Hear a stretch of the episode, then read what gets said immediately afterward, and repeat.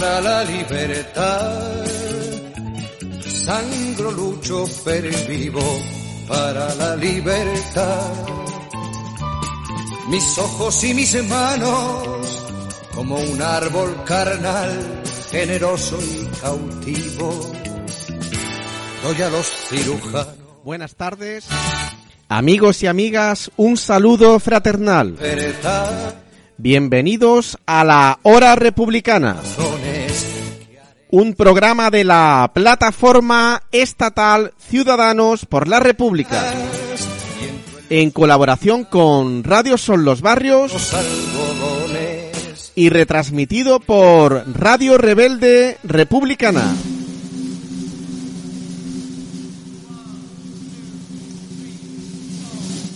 Actualidad republicana.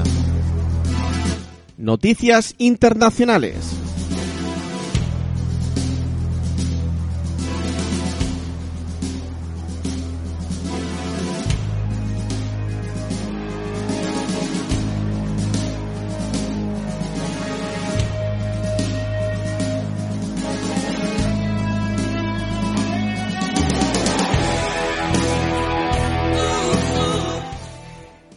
El Senado de Estados Unidos absuelve a Trump en el juicio político. Los legisladores estadounidenses han declarado no culpable a Donald Trump de los cargos de abuso de poder y obstrucción al Congreso. El Senado de Estados Unidos ha absuelto al presidente Donald Trump en el juicio político, terminando de esta manera el tercer impeachment en la historia del país. Los senadores estadounidenses han llevado a cabo dos votaciones separadas por cada uno de los dos cargos del impeachment, abuso de poder y obstrucción al Congreso, con 52 votos a favor y 48 en contra. El Senado, controlado por los republicanos, primero desestimó las acusaciones contra el mandatario presentadas por el Partido Demócrata y lo absolvió del primer cargo.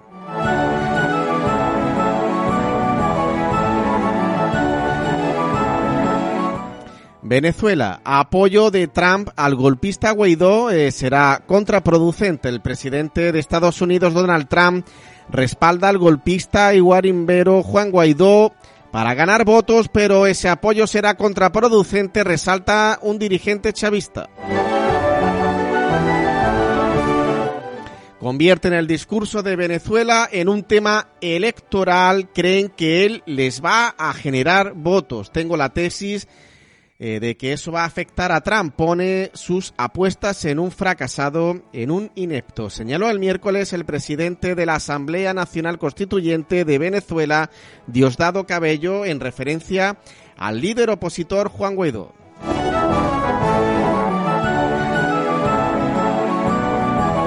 La absolución no cambia nada. Trump a una amenaza a la democracia. El líder demócrata califica de traición la absolución de Trump en el Senado y alertó que el presidente aún es una constante amenaza a la democracia de Estados Unidos.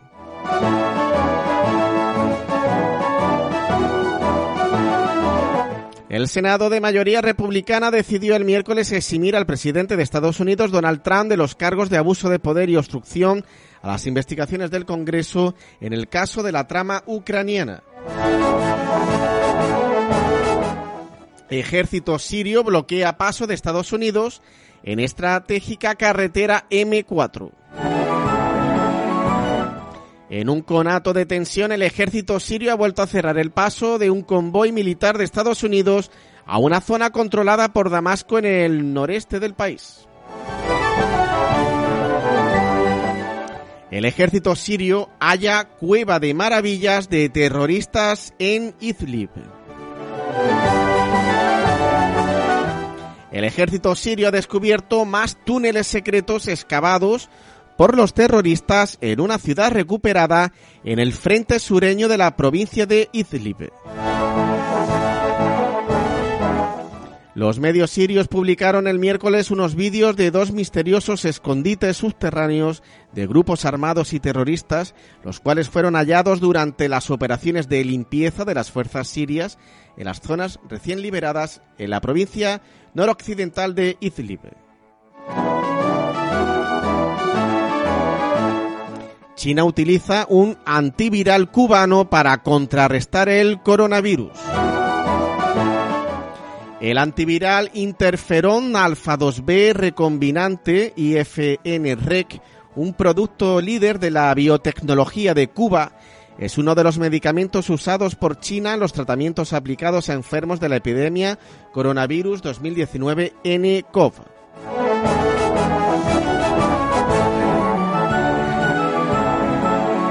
Desde el pasado 25 de enero, la planta mixta Chanheber, ubicada en la localidad de Chanchun, provincia de Jilin elabora el fármaco, pues es uno de los cerca de 30 escogidos por la Comisión Nacional de Salud por su potencial para curar la afección respiratoria, informó el embajador eh, Carlos Miguel Pereira.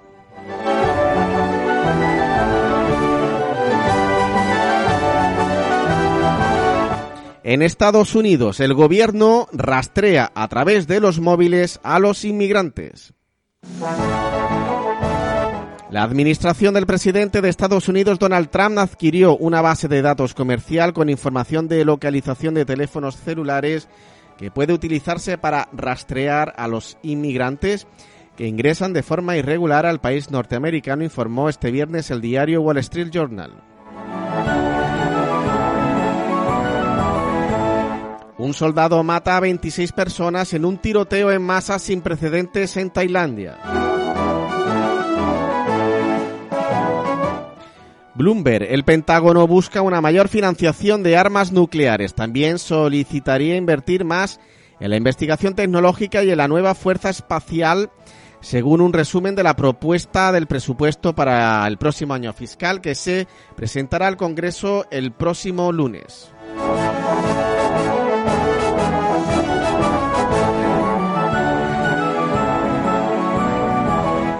La solicitud de 705.400 millones de dólares de presupuesto por parte del Pentágono para el próximo año fiscal prevé un aumento de la financiación de los sistemas de armas nucleares, además de invertir más en la investigación tecnológica y en la nueva fuerza espacial, según un resumen del plan consultado por Bloomberg antes de que sea presentado el lunes en el Congreso de Estados Unidos.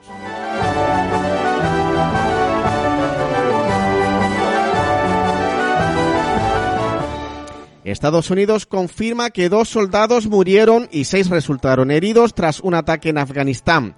El ejército de Estados Unidos confirmó este sábado que dos militares estadounidenses perdieron la vida y seis resultaron heridos cuando un individuo con uniforme afgano abrió fuego contra ellos mientras realizaban un operativo en el este de Afganistán, informa Reuters.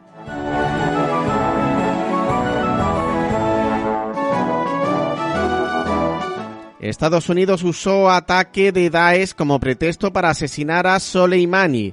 Pese a acusación de Estados Unidos, Kataeb Hezbollah, que forma parte de las unidades de movilización popular de Irak, no atacó el pasado 27 de diciembre la base militar K-1 situada a 15 kilómetros al oeste de la ciudad de Kirkuk, donde murió un contratista estadounidense, informó el jueves el diario norteamericano The New York Times citando a figuras militares y de inteligencia de Irak. Todo indica que fue Daesh, dijo a New York Times el general de brigada Ahmed Aznam, jefe de inteligencia de la Policía Federal iraquí en la base militar K1. Todo indica que fue eh, Daesh. Eh, precisó asimismo que sus fuerzas estaban al tanto de los movimientos de Daesh en la zona, eh, donde enfrentaron tres incidentes pocos días antes del ataque con cohetes a base estadounidense.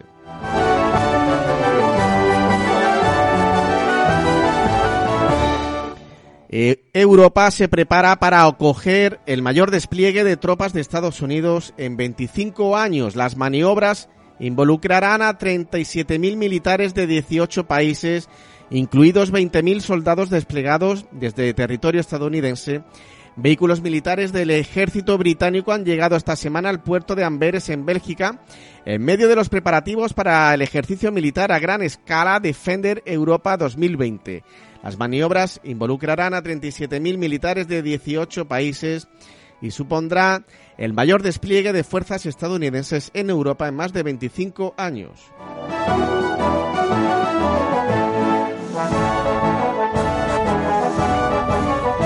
Según el ejército estadounidense, estas maniobras, así como los ejercicios asociados, aumentarán la preparación estratégica y la interoperabilidad al entrenar su capacidad para trasladar rápidamente una gran fuerza de soldados y equipos a Europa y para responder junto con sus aliados y socios a una potencial crisis.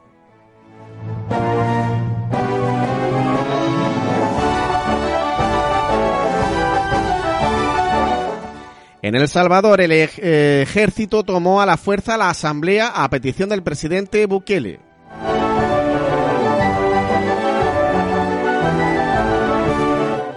Militares e integrantes de la Policía Nacional Civil ingresaron este domingo al salón de sesiones de la Asamblea Legislativa de El Salvador, donde el presidente Nayib Bukele convocó a una sesión extraordinaria para la aprobación de un préstamo por 109 millones de dólares para financiar un plan de seguridad en la nación.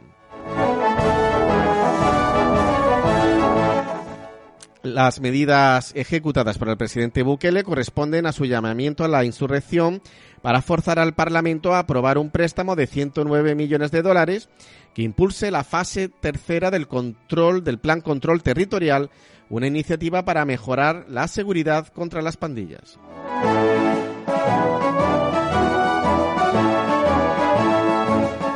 En Venezuela, nuevo ataque de la ultraderecha calcina un almacén con material de telecomunicaciones. La vicepresidenta ejecutiva Delcy Rodríguez, a través de un mensaje en Twitter, denunció que la noche de este sábado ocurrió un ataque contra un almacén de Cant Mobilnet ubicado en la zona industrial del estado de Carabobo, principales proveedores de telefonía e Internet en Venezuela. Según parece, este incendio provocó la pérdida total de los materiales allí almacenados.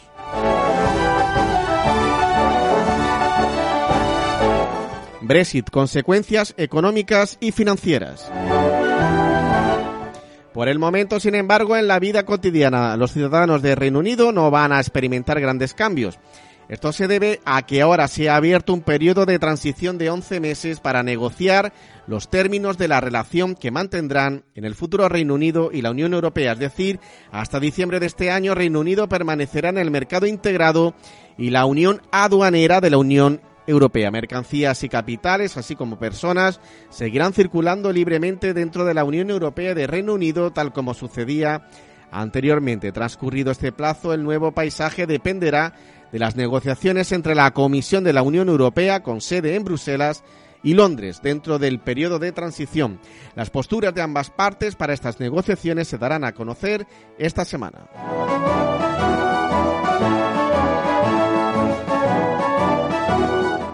El tema más urgente es el de las relaciones comerciales y tanto para Bruselas como para Londres lo que se busca es un acuerdo comercial con cero cuotas y sin aumentos de aranceles a lo largo de toda la nomenclatura arancelaria.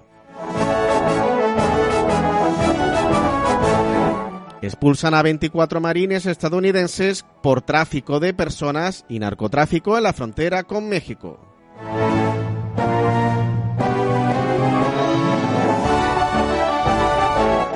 El foro de Davos se preparó para una pandemia de coronavirus dos meses antes de su inicio. El ejercicio en cuestión tuvo lugar en Nueva York exactamente el 18 de octubre de 2019, dos meses antes del inicio de la pandemia en China.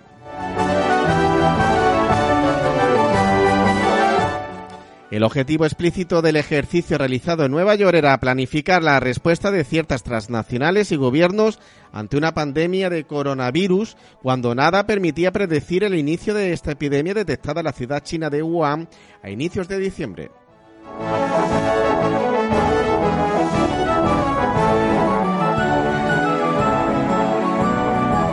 Rebeldes sirios respaldados por Turquía derriban un helicóptero del gobierno sirio. El incidente se produce un día después de un ataque a varios objetos del ejército sirio por parte de Turquía en respuesta al bombardeo de un puesto militar turco en el noreste de Idlib.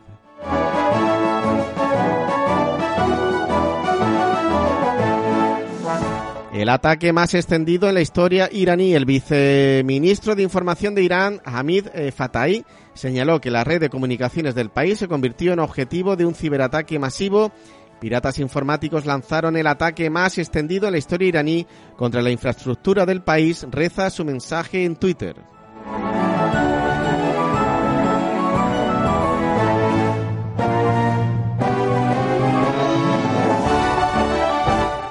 Enemigos con intereses comunes, danza del sable entre Irán y Estados Unidos.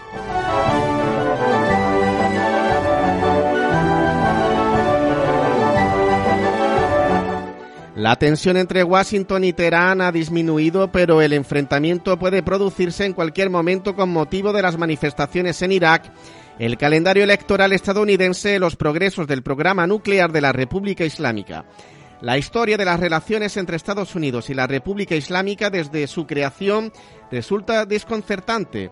Con el Iran Gate, la administración Reagan entregó armas a Irán a través de Israel y se destinó ilegalmente las ganancias económicas obtenidas con esta venta a las contras, grupos paramilitares contrarrevolucionarios de Nicaragua.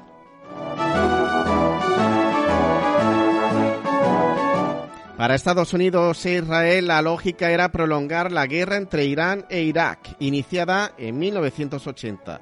En 1981 la Fuerza Aérea Israelí destruyó el reactor nuclear que Francia estaba construyendo para Saddam Hussein. En 1982 Washington apreció el apoyo que París brindó al régimen de Hussein. En 1991 George H.W. Bush padre tuvo cuidado de no derrocar el régimen de Saddam Hussein por temor a que Irán ocupase el vacío político. Se produjo la estrategia del estrangulamiento de los dos países en forma de embargos y sanciones, pero en 2003 George W. Bush hijo puso fin a estos equilibrismos con la invasión de Irak y el derrocamiento de Saddam Hussein.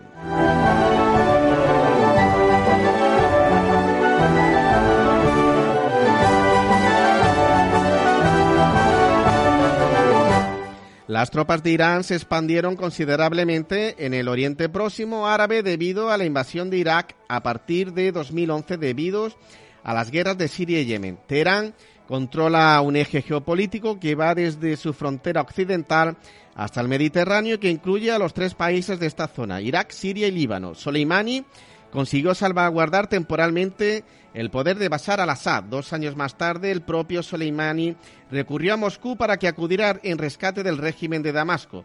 Soleimani, su mano derecha, al-Mouhaudis, un iraquí vinculado a Teherán, fueron asesinados por Estados Unidos el 3 de enero de 2020.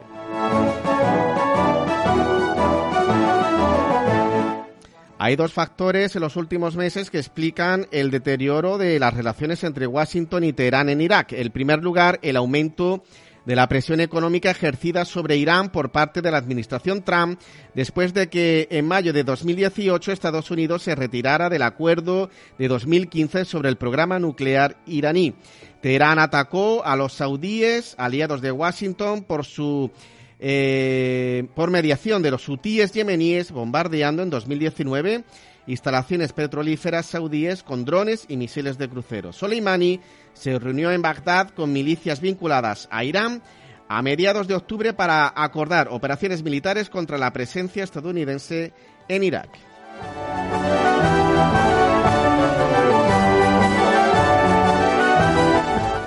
El 27 de noviembre, de 30 misiles eh, pro-iraníes alcanzaban la base iraquí de Kirkuk. El 29 de noviembre, Washington bombardeó una base de Kataeb Hezbollah. Trump ordena la liquidación de Soleimani y al-Mouhaudis. El funeral de Soleimani se convierte en una campaña de exaltación del nacionalismo iraní, con líderes de la oposición al régimen e incluso partidarios de la monarquía destronada en 1979. El 8 de enero, Teherán derribó un avión civil ucraniano por error. Y por último, Irak eh, se levanta con protesta popular indignado por la forma en la que la soberanía del país es vulnerada por dos estados y superada por la división confesional entre chiíes y suníes que van juntos a las protestas.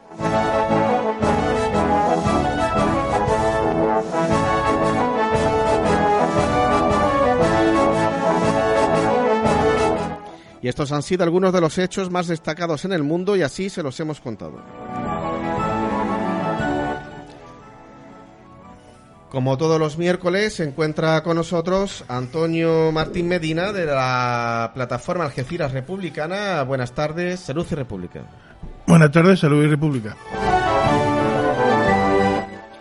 Como viene siendo habitual, a lo largo de muchos años está con nosotros Juan Ramón Gómez de la plataforma Ciudadanos por la República del Campo de Gibraltar. Buenas tardes, Salud y República. Buenas tardes, Salud y República. y un servidor, César Alfonso Viñas, eh, de la plataforma eh, Cádiz por la República, integrada en la Coordinadora Andalucía Republicana. Hoy hemos traído un álbum homenaje a Mike Ronson. Eh, fue Mike Ronson fue un guitarrista inglés, compositor, arreglista y cantante británico conocido mundialmente por haberse integrado en la mítica banda que acompañó a David Bowie en su era glam rock de Spiders from Mars y por colaborar con el músico y cantante Ian Hunter durante décadas. Este álbum eh, en homenaje a Mike Ronson, que se titula Beside Bowie, de Mike Ronson, The Story de Soutran. Y vamos a escuchar una canción en directo eh, titulada All the Young Dudes. es una canción en directo. Y ahora, cuando terminemos de escucharla, pues ahora comentamos esta canción.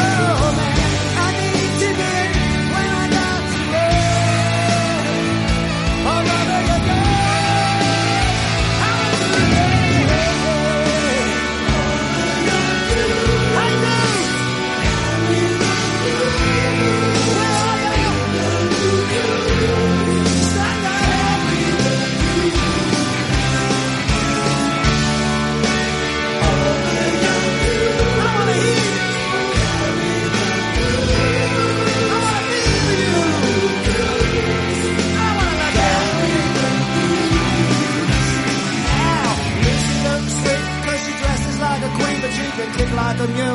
It's a real mean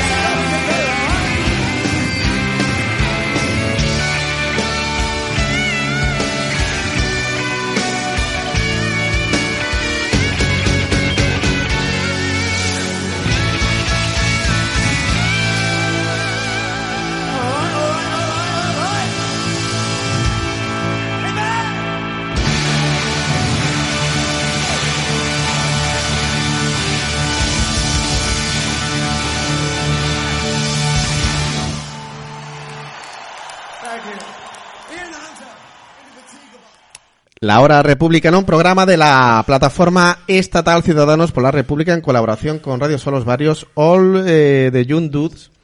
All the Young Dudes, que es una canción escrita por David Bowie, grabada originalmente y lanzada como sencillo por Monday Hopper en 1972. En 2004, la revista Rolling Stone colocó esta canción en el puesto número 253. Esta es una versión del homenaje dedicado a Freddie Mercury. Eh, entonces, en esta canción, pues Roger Taylor eh, ha estado a la batería, John Deacon al bajo, Brian May con la guitarra en un segundo plano, eh, escondido atrás. Después cantando y con la guitarra Ian Hunter, David Bowie con el saxofón y la guitarra principal, la guitarra principal que hemos escuchado, estaba Mike Ronson. También participaban en esta canción Joey Elliott y Phil Collen.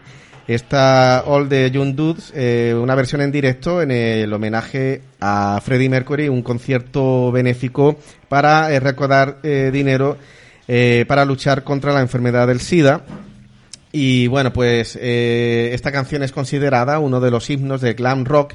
La canción se originó a partir de que Bowie entrara en contacto con el bajista de Mott de Hopper, Peter Watts, cuando la banda estaba a punto de separarse debido a su falta de éxito comercial, cuando Mott eh, rechazó su primera oferta de una composición de Suffragette City del álbum de David Bowie de Rise and Fall of Ziggy Stardust and the Spiders for Mars, eh, Bowie escribió esta canción All the Young Dudes sentado en el suelo de una habitación de, en el Regent Street de Londres frente al cantante de la banda Ian Hunter. Bueno, pues ya damos paso a la actualidad eh, política. Eh, vamos a comenzar eh, con la actualidad internacional. Hemos terminado las noticias internacionales con una noticia analizando las relaciones entre Teherán y Washington, entre Irán y Estados Unidos.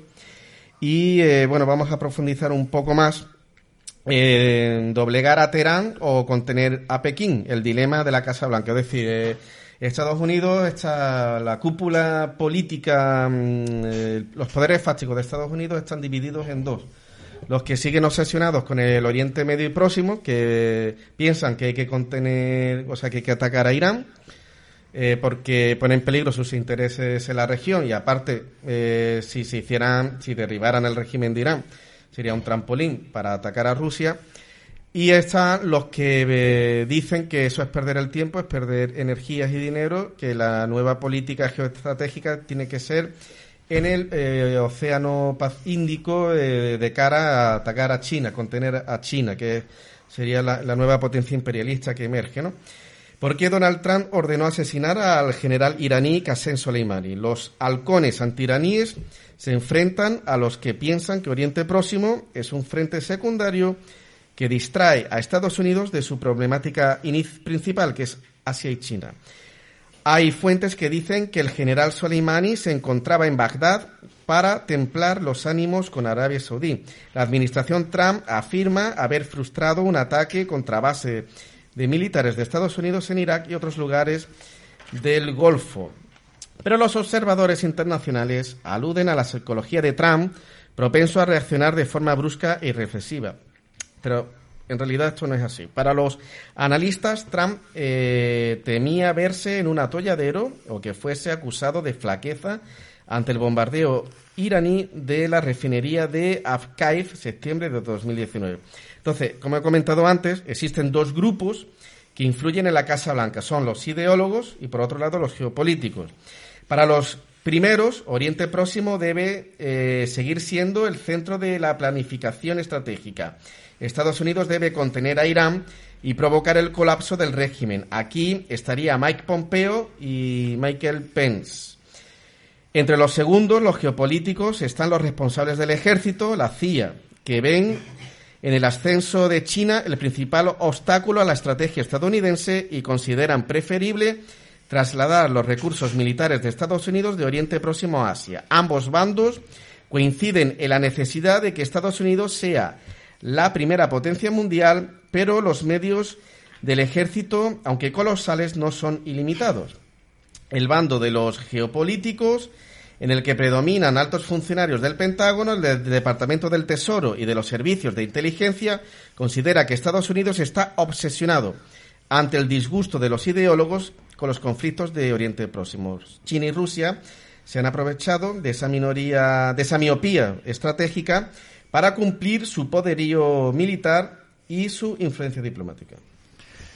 Bueno, es una visión de la geopolítica que se está desarrollando y que la estamos eh, viendo a través de los medios. Eh, una visión más, o otro modo de verlo, es el regionalismo frente a los globalistas.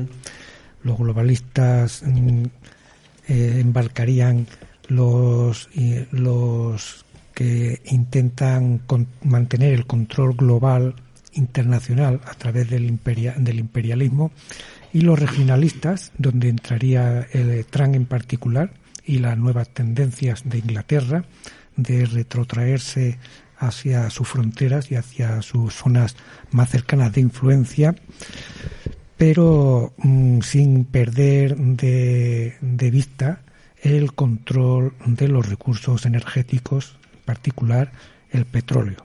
Y ahí entran en Oriente Medio el, eh, férreo apoyo a las petromonarquías, le hace este, Arabia Saudí y los Emiratos Árabes en particular, donde eh, en la, aquellas primaveras árabes que escuchamos en, en el inicio de los conflictos que todavía están candentes en el Oriente Medio, estas petromonarquías eh, ejercieron una represión salvaje y brutal contra sus poblaciones para evitar que se hubiese cualquier tipo de medio. En este sentido, el asesinato del periodista en Turquía por parte de, de Arabia Saudí, donde parece ser que eh, hicieron trozos al periodista, lo asesinaron y lo trituraron.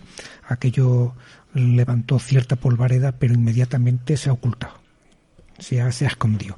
El salvajismo que demostró Arabia Saudita no interesa y eh, eh, Donald Trump lo respaldó férreamente a esta a este a esta mm, a este régimen de Arabia Saudí y en el y en, en contraste con la guerra que se sostiene y que se mantiene en Siria a través de Turquía en este caso y sobre todo de la ocupación de la que ya no es mm, no se puede ocultar y a las a las claras de la ocupación del terreno sirio por parte de los Estados Unidos que han que ha dicho claramente Donald Trump que están allí para controlar el petróleo y que van a hacer con él lo que les dé la gana y no se piensan ir.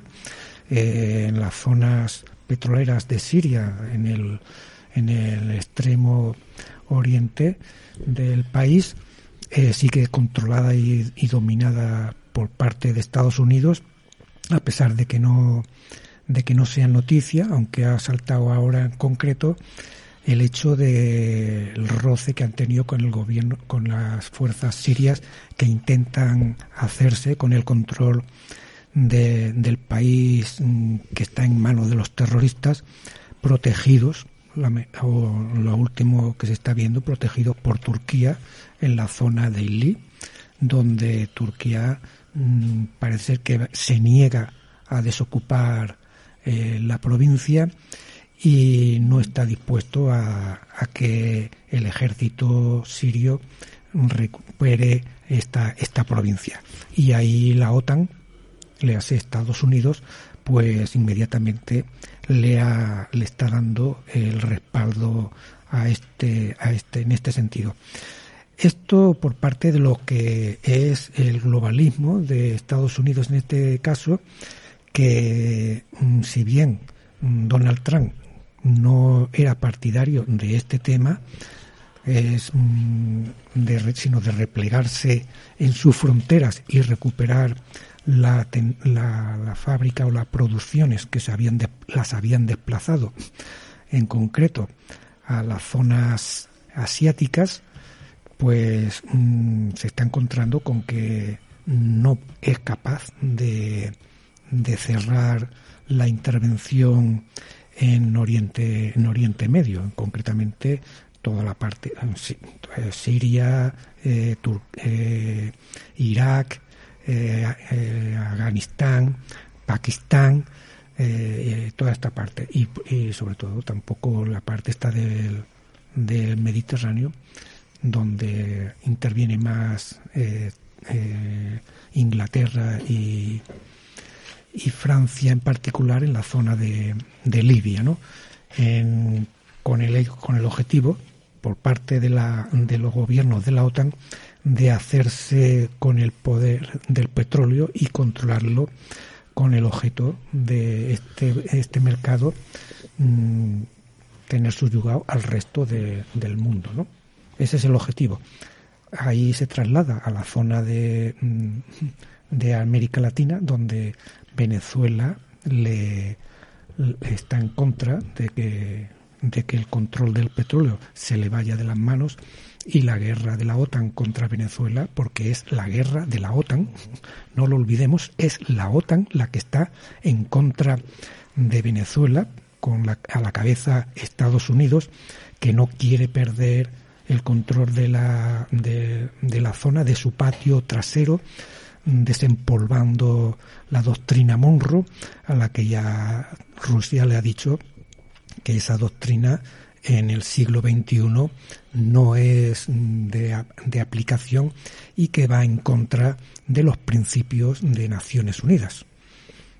La, batalla, eh, como mm, por parte de, la, de ciertos mm, analistas, eh, sería en este caso el globalismo contra el regionalismo haciendo zonas más o menos mm, estancas, entre comillas, la zona de China o Asia y la zona europea, donde se la están eh, intervienen Rusia y la, Europa, la Unión Europea, y Estados y la zona americana, donde eh, los Estados Unidos quieren o mantendrían el control absoluto y lo contrario es eh, los globalismos, el los globalistas que estarían representados básicamente por las transnacionales o las multinacionales, de las cuales mm, de las diez de las diez primeras mm, transnacionales, multinacionales,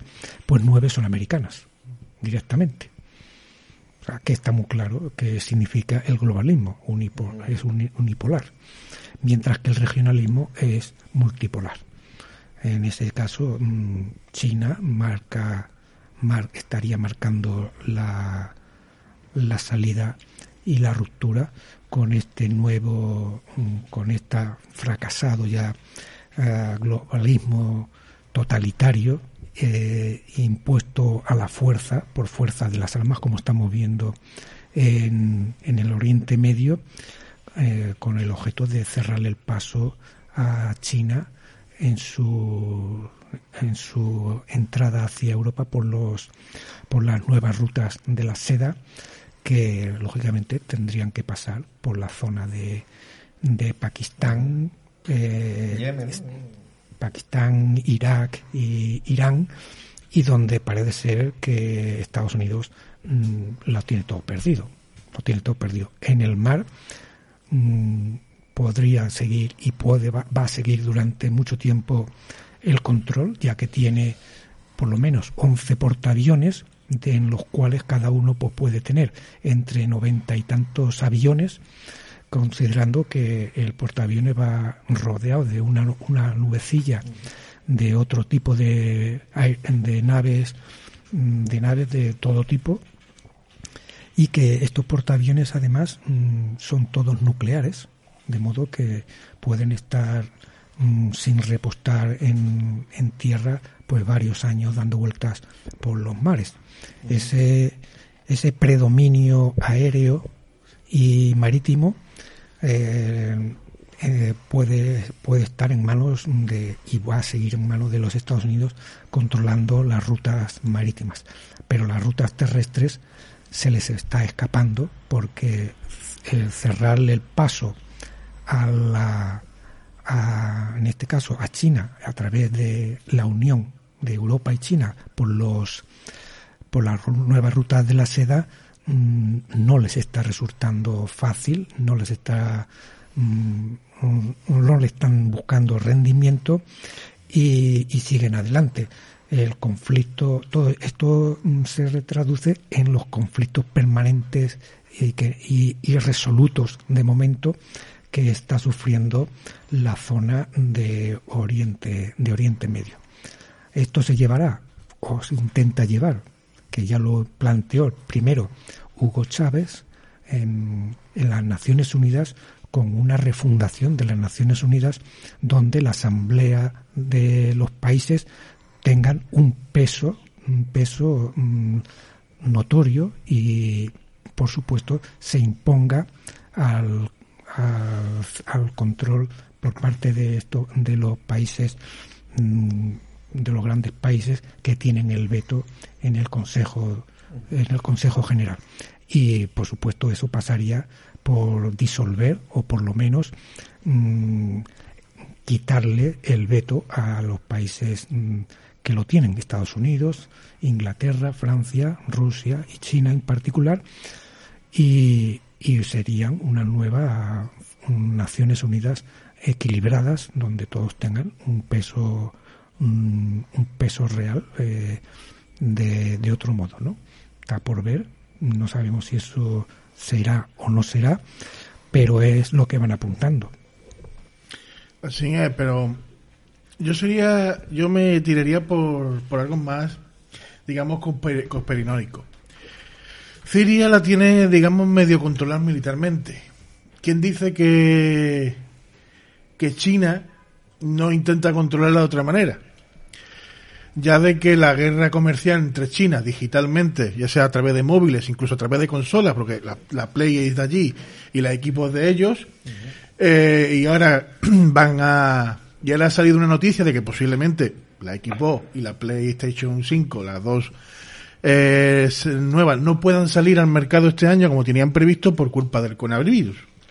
¿Quién dice de que ese virus no sea provocado por los americanos para intentar hundir la bolsa china, porque si nos ponemos a, cosperinear y a, y a pensar mal, el 20 de enero estalló el primer brote en China, lo cual eso conlleva de que China siempre, eh, China el año nuevo lo empieza más tarde que nosotros, eh, es cuando hay más movimientos de aviones, de gente que entra, que salen y demás.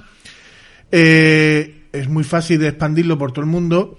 Es un virus, que a lo mejor no es un virus tan muy mortífero ni, ni nada, pero lo suficiente para bloquear el comercio, lo suficiente para que la bolsa china caiga como ha caído, suficiente para paralizar el mercado y que China pierda producción, ventas y retrasar a lo mejor si la, potencia china estaba prevista que al menos sea la número uno en 20 años, a lo mejor con una cosa así podemos retrasar a China para que en vez de en 20 tarden 5 años más en llegar a, ser la, potencia nueva en el mundo.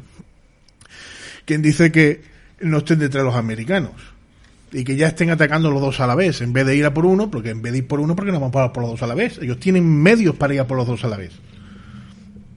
Entonces, eh, la, la, guerra, la guerra comercial están ahí, ya sea de esta forma o sea de otro tipo de forma, como los aranceles. Eh, vemos como diariamente, eh, en la tecnología sobre todo, es donde más se atacan porque son dos grandes potencias, tanto China como Estados Unidos, en tecnología móvil, tecnología de videojuegos, en tecnología de, eh, televisión, o sea, todo tipo de tecnología, ellos prácticamente lo tienen controlado el mercado. Redes sociales. Redes, bueno, redes sociales eh, tira más, eh, está más que nada el, el Facebook es lo que lo tiene más o menos todo controlado. Ahora saca el TikTok, que es una aplicación de móvil con bastante éxito en, el mundo e incluso en la India. Eso lo, eh, salió, salió hace poco y está teniendo un éxito también bastante rotundo, pero digamos que ahora mismo yo creo, por, por lo menos teniendo en cuenta que esto es nuevo, el TikTok, las redes sociales sigo pensando que lo sigue teniendo más o menos controlado Estados Unidos a través de Facebook, Instagram, WhatsApp, que también es suyo, eh, más o menos lo tiene, lo tiene más o menos todavía controlado. ¿Que se le puede llegar a escapar? No digo que no. Se le puede escapar. Pero ya, ya veremos a ver cómo reacciona ahora con el tema de las redes sociales también y, y demás. Pero lo que está claro es que Estados Unidos tiene miedo, miedo a dejar de ser la principal potencia controladora del comercio y cuando tienen miedo enseñan los dientes. ¿Y cómo enseñan los dientes? Ahora quieren hacer un festival, como yo digo, demostrar, una demostración en, en Europa de sus fuerzas de su gran poderío militar, haciendo exhibiciones aquí en Europa para que los del otro lado vean, digan, mira, los americanos sacando pecho ahí como hombres lobos, enseñando que ellos tienen para arrasar lo que quieran. Pero el miedo de la intimidación no funciona con esta gente, ni con China, ni con Rusia, ni con ninguno de estos países. No le tienen miedo a los, a los americanos y espero que se queden en guerras comerciales y no lleguen no lleguen a más como hemos estado mm, semanas atrás o un mes atrás con la mosca detrás de la oreja de que una posible tercera guerra mundial eh, podía haber estado a las puertas, vamos, bueno, estaba en las puertas, estaban esperando a ver quién era el primero que tiraba, le daba el botoncito rojo, es lo que estaban esperando. En fin, Espero que se queden guerras sin comerciales y que no vayan a mucho más. Y veremos a lo largo, sobre todo de este año, cómo va evolucionando la cosa y el tema del coronavirus, cómo va a afectar a China. Porque digamos que todavía no hace ni un mes de que el brote ha salido y más o menos parece que ya lo tienen medio controlado, por lo que he visto en las últimas noticias. Ya están teniendo, están, eh, esta mañana vi una noticia de que están probando un fármaco experimental de Cuba, que da muy buenos resultados por lo visto. Y es lo que están ahora eh, eh, los chinos con, con ese fármaco cubano, que por lo visto está dando buenos resultados.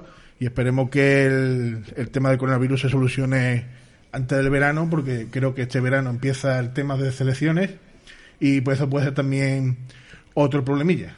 Bueno, como ha explicado Tony, eh, dentro de 20 años, pues China será la primera potencia económica mundial y le seguirá India, que va a ser la segunda, ambas por delante de Estados Unidos.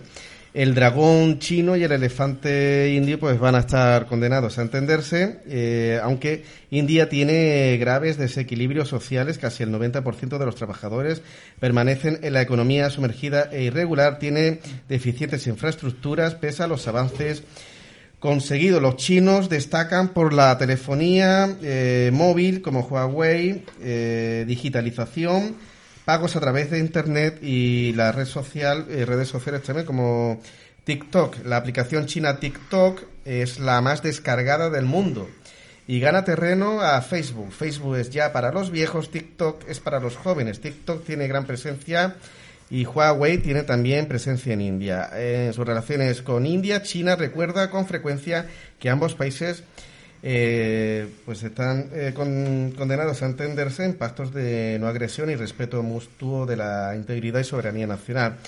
Para Estados Unidos, eh, contener a China ha sido durante un tiempo la prioridad estratégica en Washington. Con el fin de llevar a cabo su reorientación hacia el Pacífico, el Pentágono exigió una dotación presupuestaria adicional de miles de millones de euros redistribuyendo las fuerzas desde zonas del conflicto secundarias, como es Oriente Próximo y Medio, hacia los teatros de operaciones prioritarias, eh, es el, Pacífico.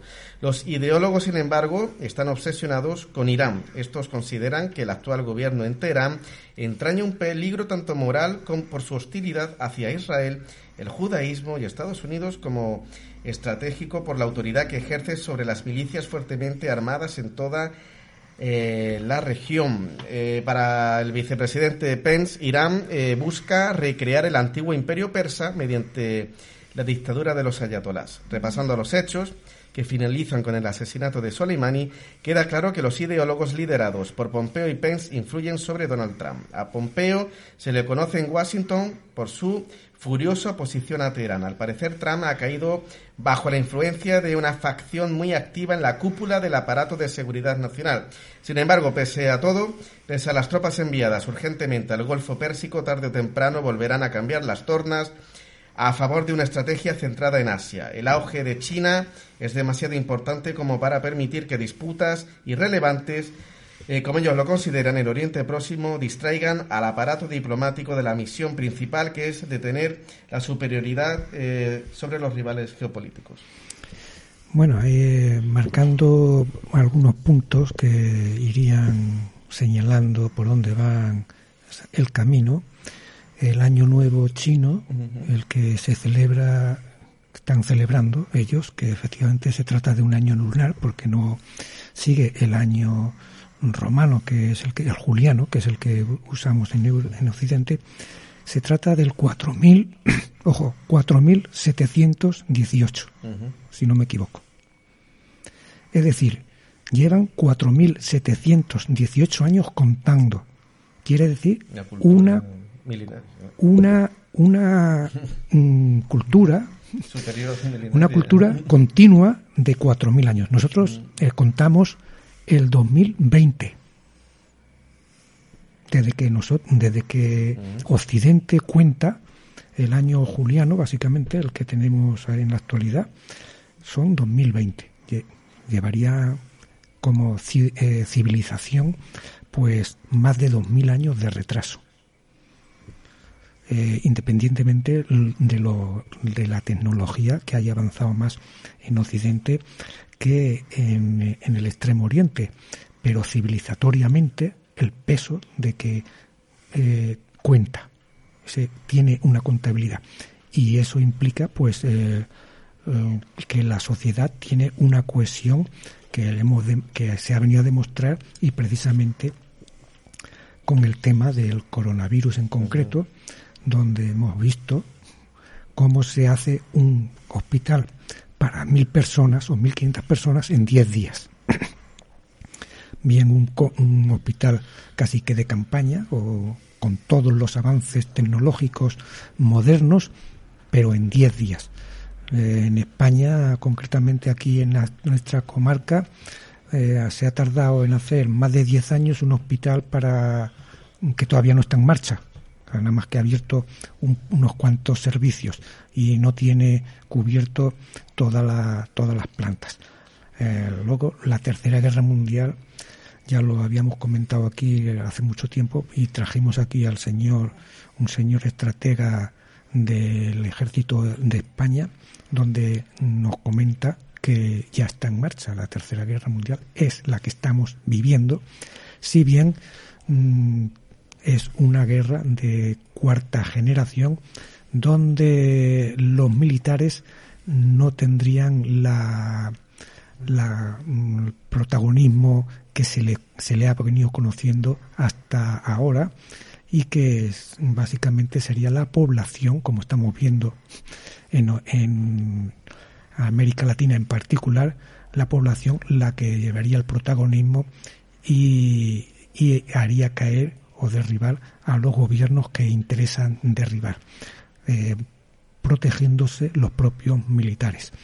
Y bueno, mm, sería también eh, la guerra que estamos viendo, no tan, no tan fría o de cuarta generación, la de Oriente Medio, que es un juego de guerra permanente y donde se ha venido pues eh, mm, poniendo en en valor o, actualizando todos los mecanismos de, guerra que se conocen. Electrónica, mm, nuevas, nuevos explosivos.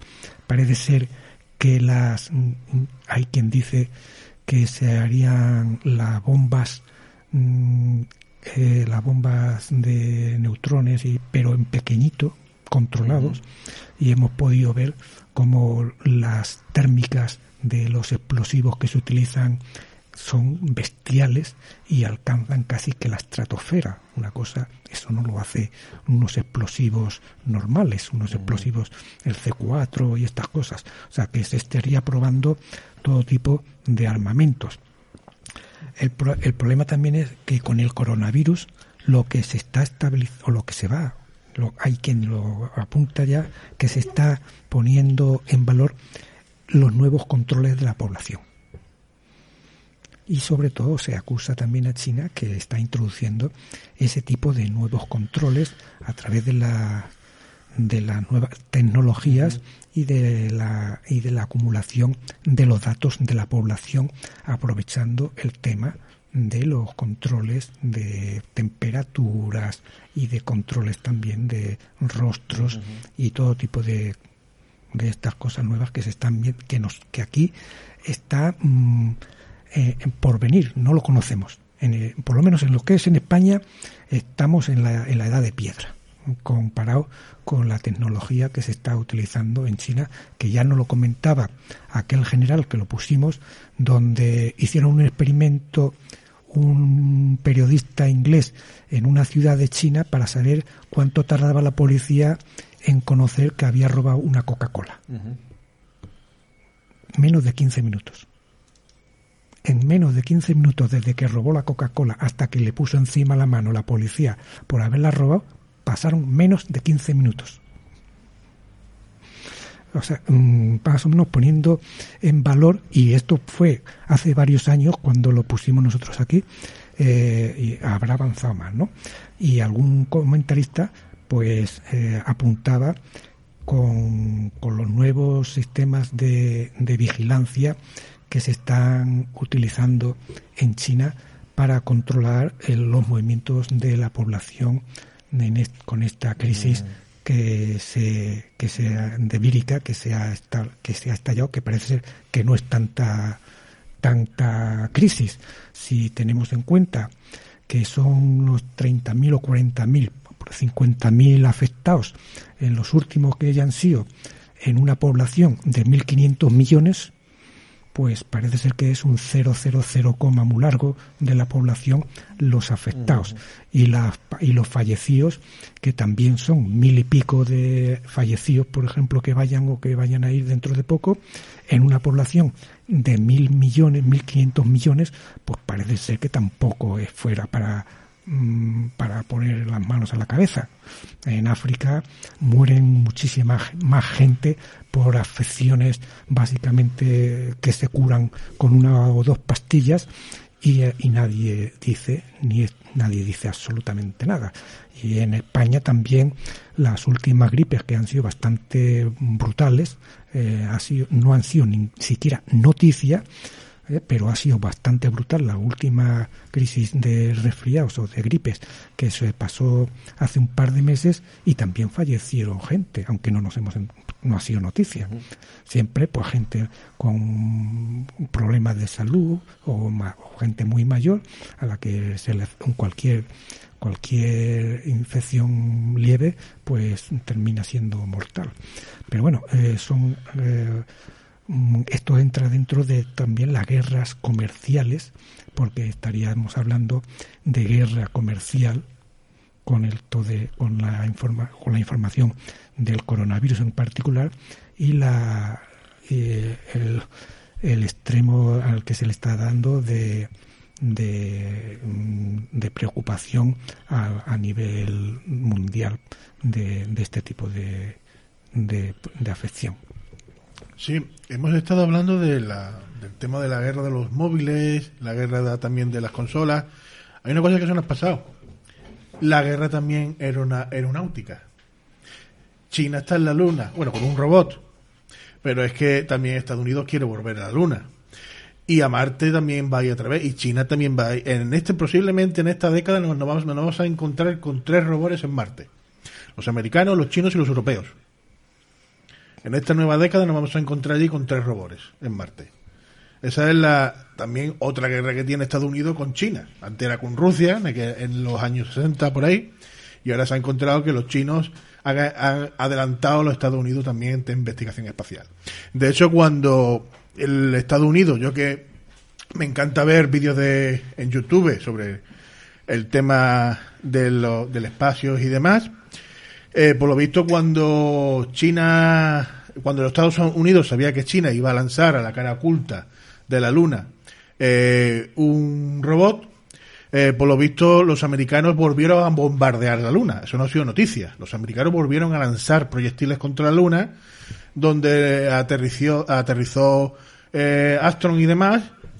No se sabe por qué motivo, no se sabe si es porque tienen que esconder algo. Lo único que se sabe es que volvieron a lanzar proyectiles contra la Luna para a levantar polvo, destruir algo, cualquier historia que allí hubieran que no, que no querían que los chinos descubrieran. Eso no ha sido noticia, pero están en las noticias internacionales de tanto americanas como de China, como pero no ha sido viral a nivel mundial por televisión. O sea, la guerra euronática también está. Bueno, pues eh, estábamos con la historia de Mike Ronson en la música, el guitarrista que, que estaba detrás de David Bowie el más eh, que merecido reconocimiento, el más que esperado homenaje a Mike Ronson llega a través de este álbum, Beside Bowie de Mike Ronson Story Southern. Y eh, vamos a escuchar eh, a Mike Ronson en solitario con su guitarra con el tema Half Life.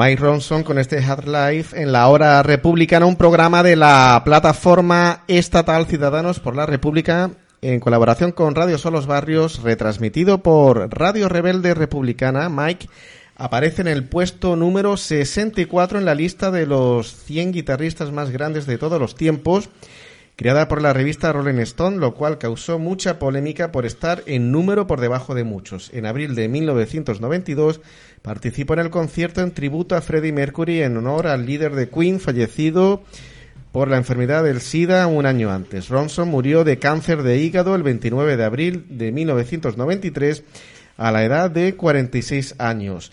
Bueno, pues vamos a pasar a la... Bueno, podemos hablar de la actualidad eh, nacional eh, sobre la fortuna de Juan Carlos I y eh, esta fortuna del rey Juan Carlos pues se debe a comisiones por ventas del petróleo a Arabia Saudí. Sí, hemos encontrado un vídeo en YouTube que habla de las comisiones que Juan Carlos de Borbón empezó a, a, a hacerse con ellas mm, ya inmediatamente en la, lo que es la transición. Y esto que lo, el vídeo lo pone como primicia y como algo que está oculto a la- al común de los españoles, pues mm, había sido esto ha sido publicado en algunos en varios libros ya de aquí hablan mm, sobre todo de señor Juan Carlos de Borbón ya al que llaman emérito que todavía estamos preguntando cuál es el mérito que tiene este señor como no sea mantenerse como jefe de Estado el tiempo que se ha mantenido después de haber tenido como título el breve, ¿no? Juan Carlos el breve, que ha resultado que ha estado 35 años como jefe de Estado hasta que parece ser que el Club Bilderberg, como dicen algunos, de, dijo que hasta aquí hemos llegado y lo quitaron de, de en medio, ¿no?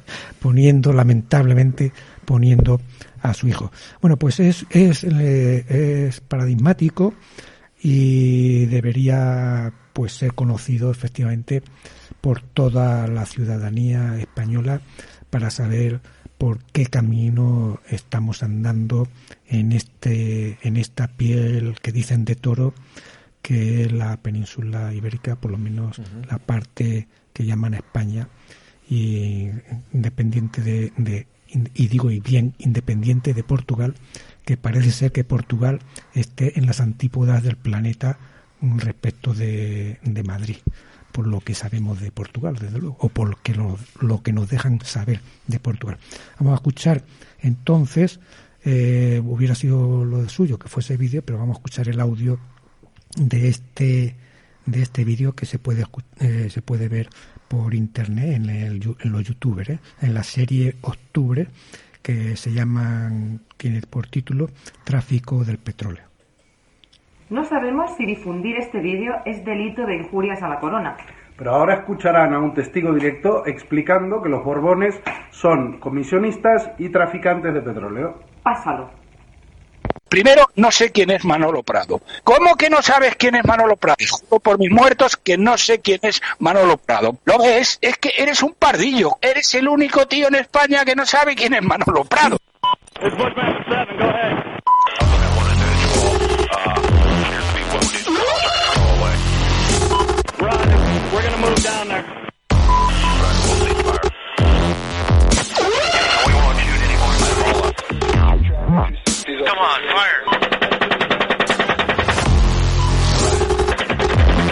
Tiene armas de destrucción Para tragarse el discurso de Powell, Powell. Lo ves, es que eres un pardillo, pardillo, pardillo.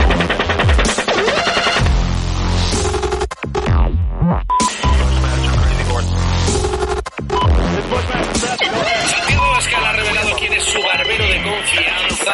Susana, Susana, Susana. Estas son las caras de los nueve profesores. Nueve profesores.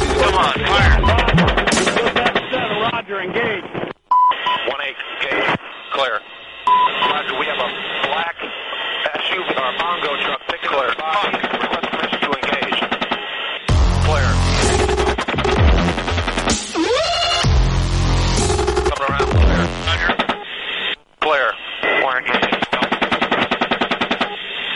Hola, seguramente tú también eres un pardillo o pardilla y no tienes ni idea de quién es Manolo Prado. Pero no te preocupes, porque ahora lo vamos a solucionar. Manolo Prado, que en paz descanse, era el padre de este señor de la foto, que se llama Borja Prado. Una de las cosas que más le gustan a Borja es que la gente vea su foto y nosotros queremos ayudarlo. Y para eso empezaremos explicando quién era Manolo Prado, su padre. Nos vamos a saltar la parte en que don Manolo Prado fue condenado a prisión por algunas fechorías económicas que ahora no vienen a cuento. Manolo Prado fue durante 20 años administrador privado de Juan Carlos de Borbón, el que le llevaba los asuntos de dinero al rey. El Borbón llegó al trono con una mano atrás y otra delante, y al cabo de unos años tenía una fortuna de 1.800 millones de euros. Manolo Prado era, sin duda, un buen administrador. Los grandes medios españoles nunca han investigado el origen de la fortuna del Borbón y los súbditos siempre nos hemos tenido que conformar con chismes protagonizados por jeques árabes y barriles de petróleo. Y por eso queremos compartir con vosotros un vídeo muy revelador.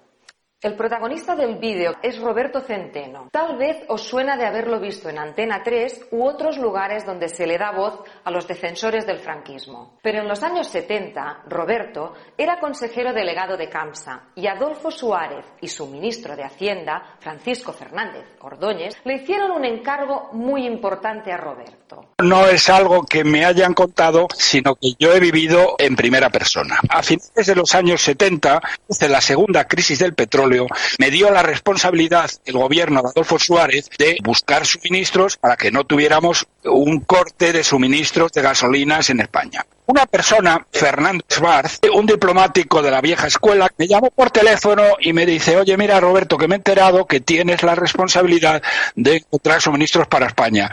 Yo tengo muy buenas relaciones con la familia Al-Sabah, que era la familia gobernante en Kuwait, y si te vienes, yo voy a poder conseguir suministros directamente a través de la familia Al-Sabah. Me fui para Kuwait y efectivamente Fernando consiguió un primer cargamento de 150.000 toneladas de crudo de la Kuwait Petroleum Company, que era la compañía nacional kuwaití. Yo volví a Madrid, mi secretaria me dijo, tiene usted varias llamadas del señor Fernández Ordóñez, de quien dependía CANS.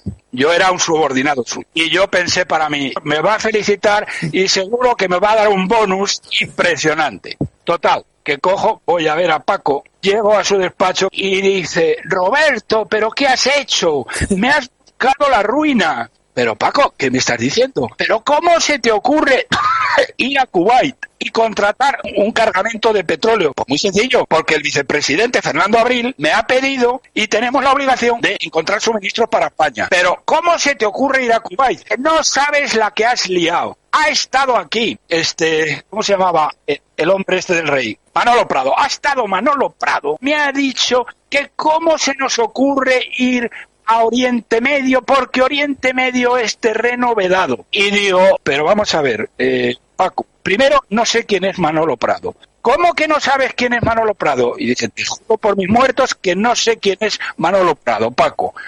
Y dice, ¿Lo ves? Es que eres un pardillo. ¿Cómo no eres el único tío en España que no sabe quién es Manolo Prado? Dice, ni se te ocurra volver a Arabia Saudí o a los Emiratos del Golfo a por petróleo, porque ese terreno es de Manolo Prado. Me fui a ver a Fernando Abril, le conté la historia y Fernando Abril se descojonaba de risa. La verdad, Roberto, es que eres un pardillo. ¿Qué pasaba? Que todos los suministros de España, con comisiones impresionantes, los hacía Manolo Prado en nombre del rey. ¿Y quién se llevaba las comisiones? El rey. Pero vamos a ver, Fernando, yo he conseguido un barco sin ningún tipo de comisión y los que están viniendo de Arabia Saudí tienen unas comisiones impresionantes. Y me dice Fernando, vamos a ver, Roberto, ¿las comisiones esas las pagas tú? Pues entonces olvídate del tema. ¿Qué te parece? Pues ya está. Ya conocéis a Manolo Prado y además ya podemos intuir de dónde salió la fortuna de Juan Carlos de Borbón. Parece que la hemos pagado entre todos durante 40 años cada vez que íbamos a una gasolinera.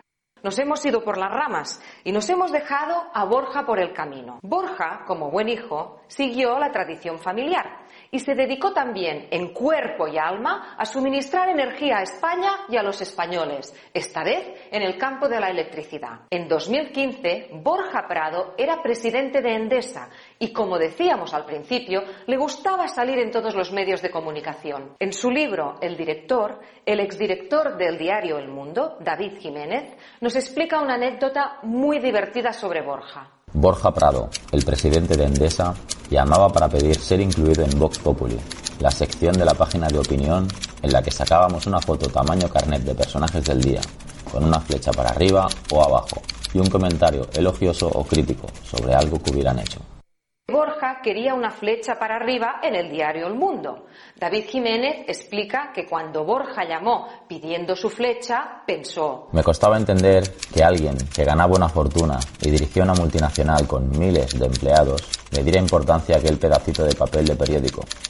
Pero no era mi trabajo resolver los misterios insondables del ego humano. Después de leer lo que explica David Jiménez, decidimos hacer una pequeña investigación. Hemos ido a la hemeroteca del periódico de Cataluña y hemos mirado las estrellitas de los tres primeros meses de 2014. Y, sorpresa, nuestro Borja no tenía una, sino dos estrellitas, obviamente verdes. La primera llegó el 27 de febrero. Se la dieron porque aunque su empresa había ganado un 8% menos que en 2013, la culpa no era de Borja, sino de la reforma energética gubernamental. La otra estrellita verde llegó el 13 de marzo porque Borja le había pedido al gobierno más estabilidad reguladora. Como se puede ver, los méritos de Borja básicamente son impresionar gobiernos para que su empresa, Endesa, siga teniendo beneficios millonarios. De tal palo, tal astilla. En 2019, Borja dejó de ser presidente de Endesa y a pesar de la pobreza energética que padecen millones de personas, recibió 13 millones de euros de indemnización. Si nuestros abuelos y padres tuvieron que pagar los mordiscos de Manolo Prado a pie de gasolinera, a nosotros nos toca pagar el sueldo millonario de su hijo Borja en la factura de la luz.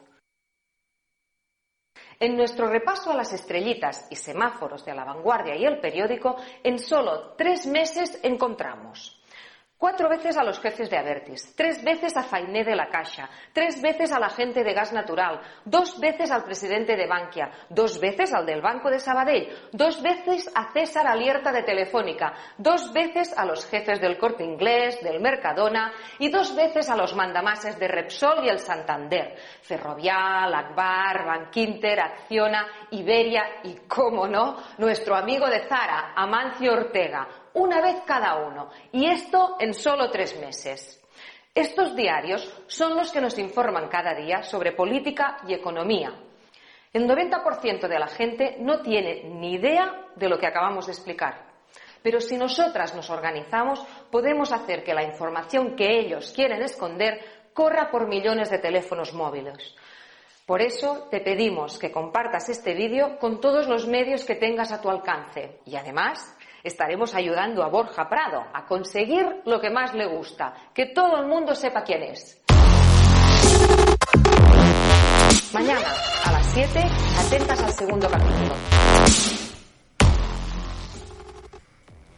Bueno, por otro lado, un exconsejero delegado de CAMSA, Roberto Centeno, explicó a Radio Televisión Vasca, en el marco del documental La monarquía, un negocio rentable, todos los supuestos beneficios que los contratos de petróleo le han aportado a Juan Carlos I. Efectivamente, ahora sabemos, por lo menos es público, eh, que hay una fortuna mm, pues adquirida de esta manera un poco sui generis por parte de Juan Carlos de Borbón, que recordemos en su día era irresponsable e inimputable y en estos días que van corriendo pues también sigue siendo irresponsable e inimputable aunque supuestamente la Constitución ya no lo protege. Eh, de esto que sabemos, pues posiblemente lo sepamos del señor eh, Felipe, el hijo de este hombre, Juan Carlos, cuando ya tampoco haya mucho donde rascar y siga siendo, como lo es hoy día, irresponsable e inimputable, como lo fue su padre y como lo sigue siendo su padre, y repito, a pesar de que la Constitución no lo protege.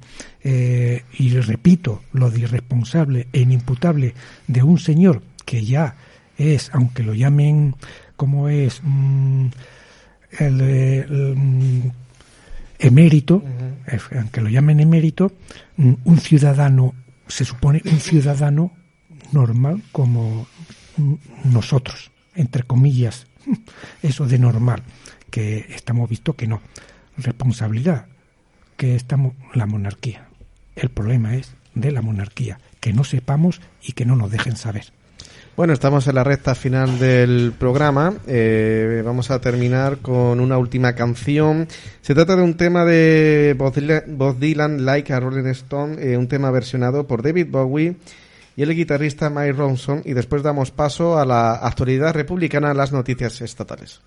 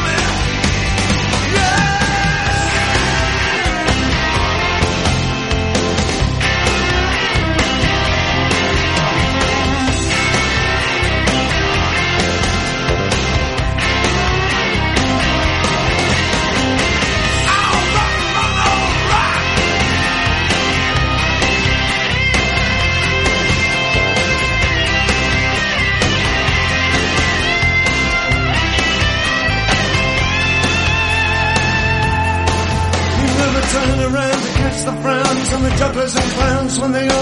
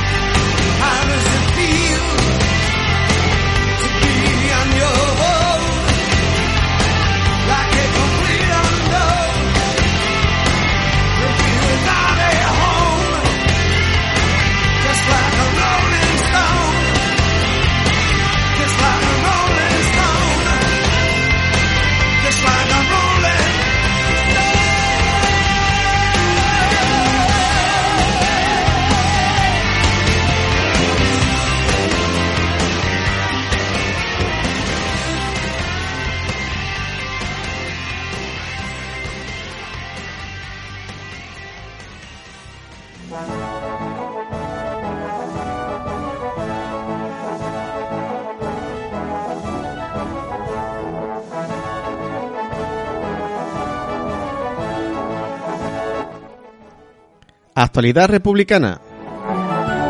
Noticias estatales. CGT dice que en la escuela pública no se adoctrina salvo en religión. El sindicato CGT Enseñanza Cádiz ha alertado de las cortinas de humo generadas por Hazte Oír para ocultar el aumento de la enseñanza privada concertada en Andalucía y se ha mostrado contrario al reparto de folletos por parte de la plataforma Actúa sobre el PIN parental en las inmediaciones del Colegio Gaditano Reyes Católicos. CGT cree que el PIN parental está pensado solo para aquellos centros educativos donde no llega su control ideológico ultracatólico y ultraderechista bajo el disfraz de demócratas y constitucionalistas, es decir, la escuela pública. Por ello, Añade que se trata de instrumentalizar a ciertas familias para que controlen al profesorado de sus hijos, porque al de la educación privada concertada ya lo controlan.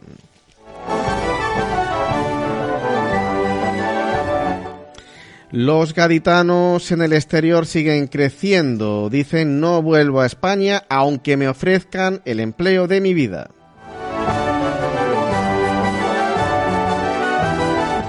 La Junta de Andalucía trató de recuperar talento sin éxito y el nuevo gobierno lo intentará otra vez, pero Manuel, ingeniero en Alemania, duda de los planes por los sueldos bajos, la precariedad y la falta de demanda de personal cualificado en la provincia de Cádiz.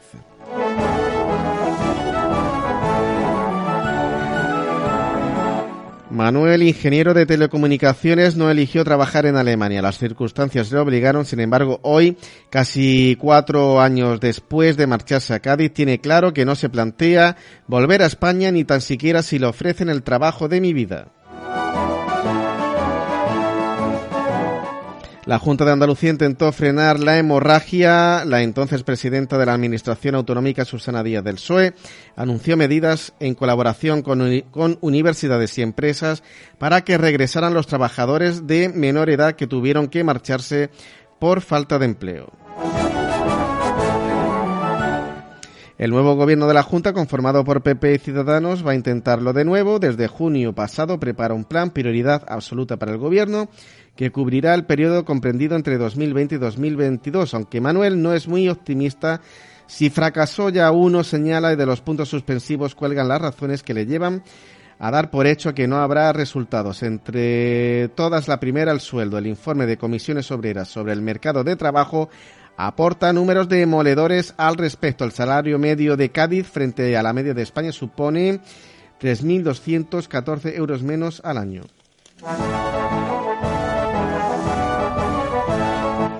Récord de fuga de batas blancas en 2019. 44 médicos se van de Cádiz. La formación de un facultativo en España cuesta en torno a 200.000 y, 200, y 250.000 euros, pero en Dublin, eh, Irlanda, un profesional cobra hasta seis veces más que en Cádiz y tiene unas condiciones laborables más favorables. El propio consejero de Salud, Jesús Aguirre, del PP, lo admitió el pasado verano. La Junta no pudo contratar a unos 130 médicos por falta de profesionales. En concreto, solo fue posible incorporar al 2% del total previsto para el refuerzo del servicio de periodo estival. La fuga de batas blancas es uno de los problemas más serios que padece la sanidad de Andalucía. Aguirre recordó en una comparecencia a mediados de agosto que su departamento había puesto en marcha la operación llamada para recuperar a los facultativos que emigraron. Eh, parece que ahora por fin se van a acabar los contratos por días y o hasta un máximo de dos meses.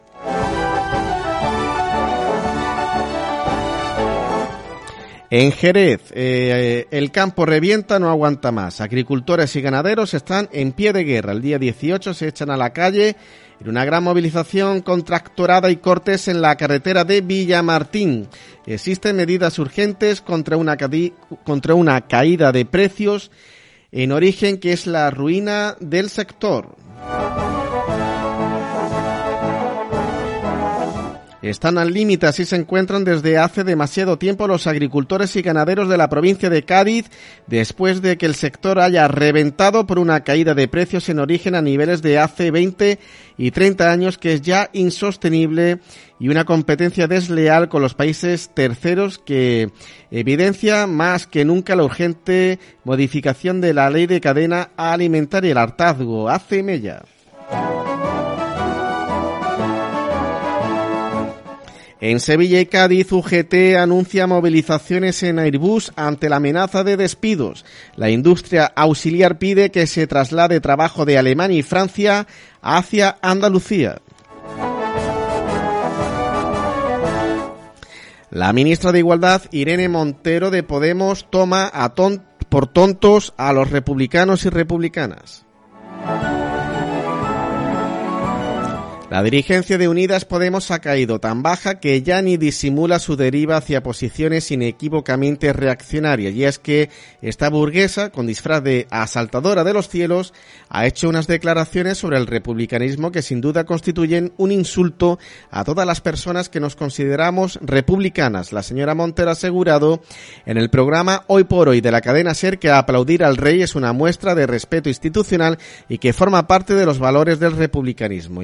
Y por si había alguna duda, ha expresado también que respeta al jefe de Estado como no puede ser de otra manera. Montero defiende que tú puedes tener los mismos principios, pero cuando uno está en política institucional ve las cosas desde diferentes perspectivas. No se trata tanto de cambiar de opinión como de asumir el rol que te toca.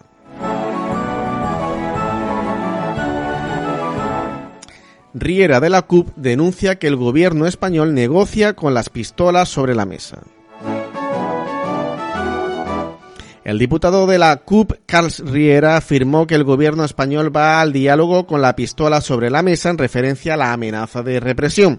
Cuando hay una verdadera resolución de un conflicto, las pistolas y las amenazas del abuso de la violencia se retiran, añadió Riera en una entrevista a Radio 4.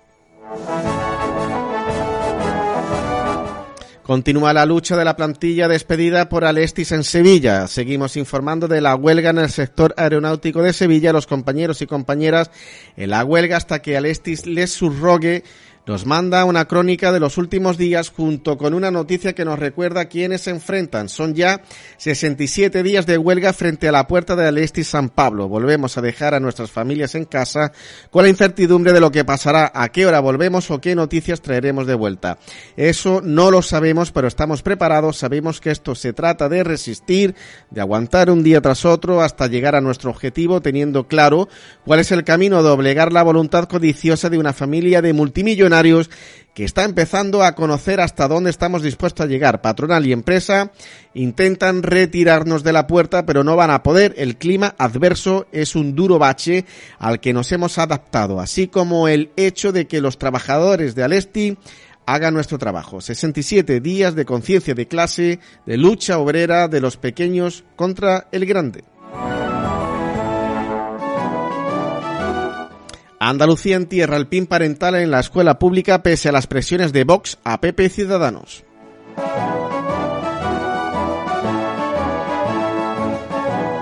El consejero de Educación y Deporte Javier Imbroda ha asegurado este pasado miércoles que el sistema educativo andaluz es fiable, riguroso, garantista y por lo tanto no es necesario ni procedente implantar el PIN parental en Andalucía.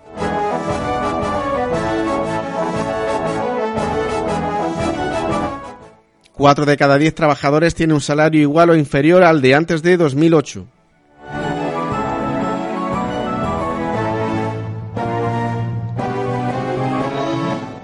Una mujer sufre una brutal agresión a manos de un ladrón en el metro de Barcelona. Los hechos ocurrieron la noche del 31 de enero en la estación de Navas de la línea 1 del metro de Barcelona, aunque las imágenes captadas por las cámaras de seguridad han sido publicadas solo ahora.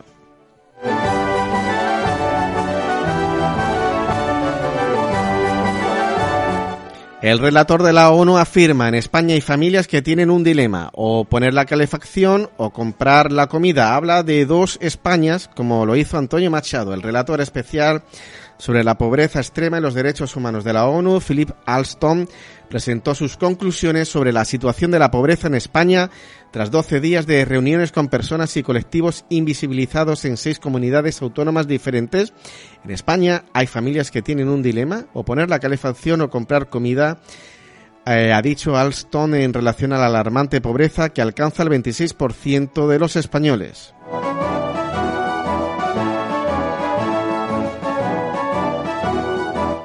Lastra del PSOE quiere dejarlo todo atado y bien atado para otros 40 años. La portavoz en el Congreso del PSOE, Adriana Lastra, ha estado en Cataluña para participar en el noveno Congreso del Partido Socialista Catalán en las comarcas de Girona. Allí ha expresado algunas cosas que conviene subrayar.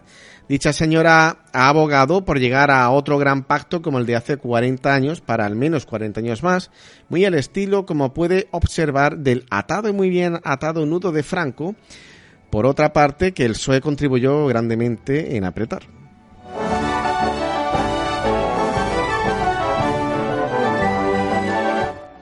En Algeciras, eh, jefe de la Guardia Civil encarcelado por sus presuntas relaciones con el narco paga 30.000 euros y sale en libertad.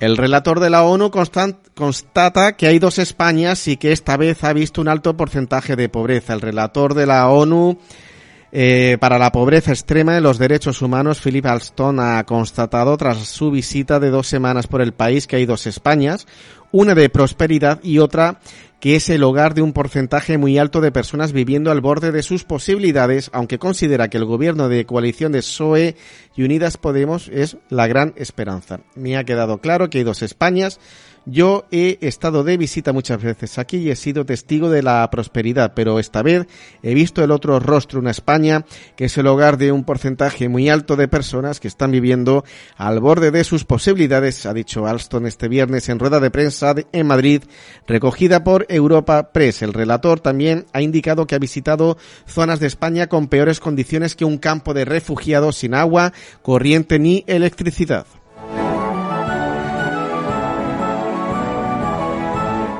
Una iglesia catalana ha colgado del campanario un muñeco de Felipe VI boca abajo, un muñeco del rey Felipe VI colgado boca abajo mientras sujeta una estelada y un cartel encima donde se lee a Orius no tenim rey, som república. En Orius no tenemos rey, somos república.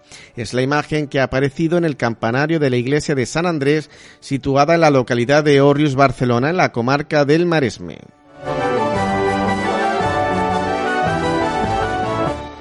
Aunque son numerosas las iglesias catalanas que lucen banderas separatistas y pancartas en favor de los presos políticos, es la primera vez que un templo católico ha exhibido una imagen del jefe del Estado para ridiculizarle.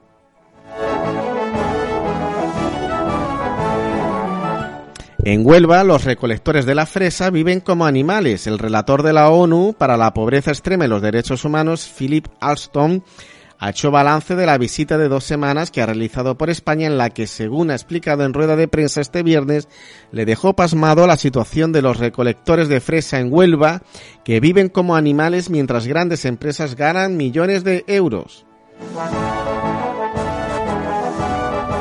Por ello ha pedido al gobierno que envíe inspectores de trabajo, según ha anunciado el relator, que ha constatado tras su visita de dos semanas que por el país hay dos Españas, una de prosperidad y otra con un porcentaje muy alto viviendo al borde de sus posibilidades. Evangelismo, una enseñanza para 735 cordobeses en 71 centros escolares de la provincia de Córdoba. La religión evangélica está presente en los colegios de la provincia de Córdoba y este curso son 735 los alumnos que reciben esta formación.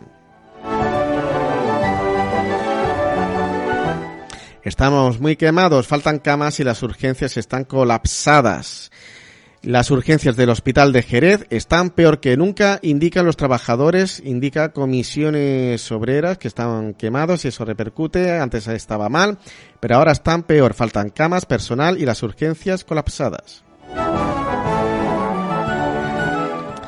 Un instituto público murciano celebra una misa anual en horario lectivo. Si van, le suben la nota. El IES Felipe II, un instituto público en el del municipio murciano de Mazarrón, celebra anualmente una misa para todos sus alumnos. La actividad tiene lugar por la festividad de Santo Tomás de Aquino. Rajoy y Aznar vendieron armas, buques de guerra y aviones militares a Maduro y Hugo Chávez. Uno de los casos se produjo en 2014 cuando el entonces titular de defensa era Pedro Morenés cerró una transacción con Caracas por un valor de casi 10,8 millones de euros. Tres presos mueren con pocas horas de diferencia en el mismo centro penitenciario. Tres internos del centro penitenciario de Perogordo, Segovia, de entre 25 y 38 años, han sido encontrados sin vida en sus celdas en la tarde del domingo y esta mañana. La exdiputada Lorena Ruiz Huerta juicio por denunciar torturas a los detenidos. La Fiscalía de Madrid solicita una multa de 4.700 euros por delito de calumnias con publicidad al atribuir a la policía durante su participación como abogada en el turno de oficio tuvo que ver la práctica habitual de actuaciones lesivas a los derechos de los detenidos.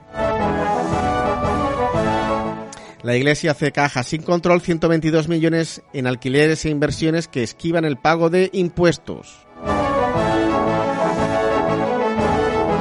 Trabajadores pobres en España. Llego a casa con ganas de llorar. El 14,1% de las personas que tiene un empleo en España se encuentra en riesgo de pobreza. Apenas ganan lo suficiente para llegar a fin de mes y muchas veces ni eso. Hay pobres que no mueren de hambre ni piden limosna por las esquinas, pero con el dinero que tienen no pueden llegar a fin de mes. El 33% de los 10 millones de personas que están en riesgo de pobreza en España tienen un empleo con un salario tan bajo que les sitúa en el límite de la desesperación. Willy Toledo ante la justicia por insultar a Dios el 17 de febrero a las once y media en el juzgado de lo penal número 26 de Madrid. Aznar se sentará en el banquillo por la caja B del PP. 2,1 millones de menores son pobres en el Estado español.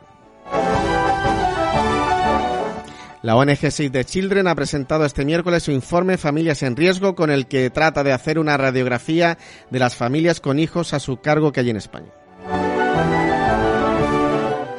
Y estos han sido los lamentables hechos que han ocurrido en España eh, durante esta semana y algunos son estructurales. Y eh, tanto Juan Ramón, Tony como yo nos vamos a despedir eh, de todos vosotros y vosotras eh, hasta el próximo miércoles con un Viva la República. ¡Viva la República! ¡Viva la República!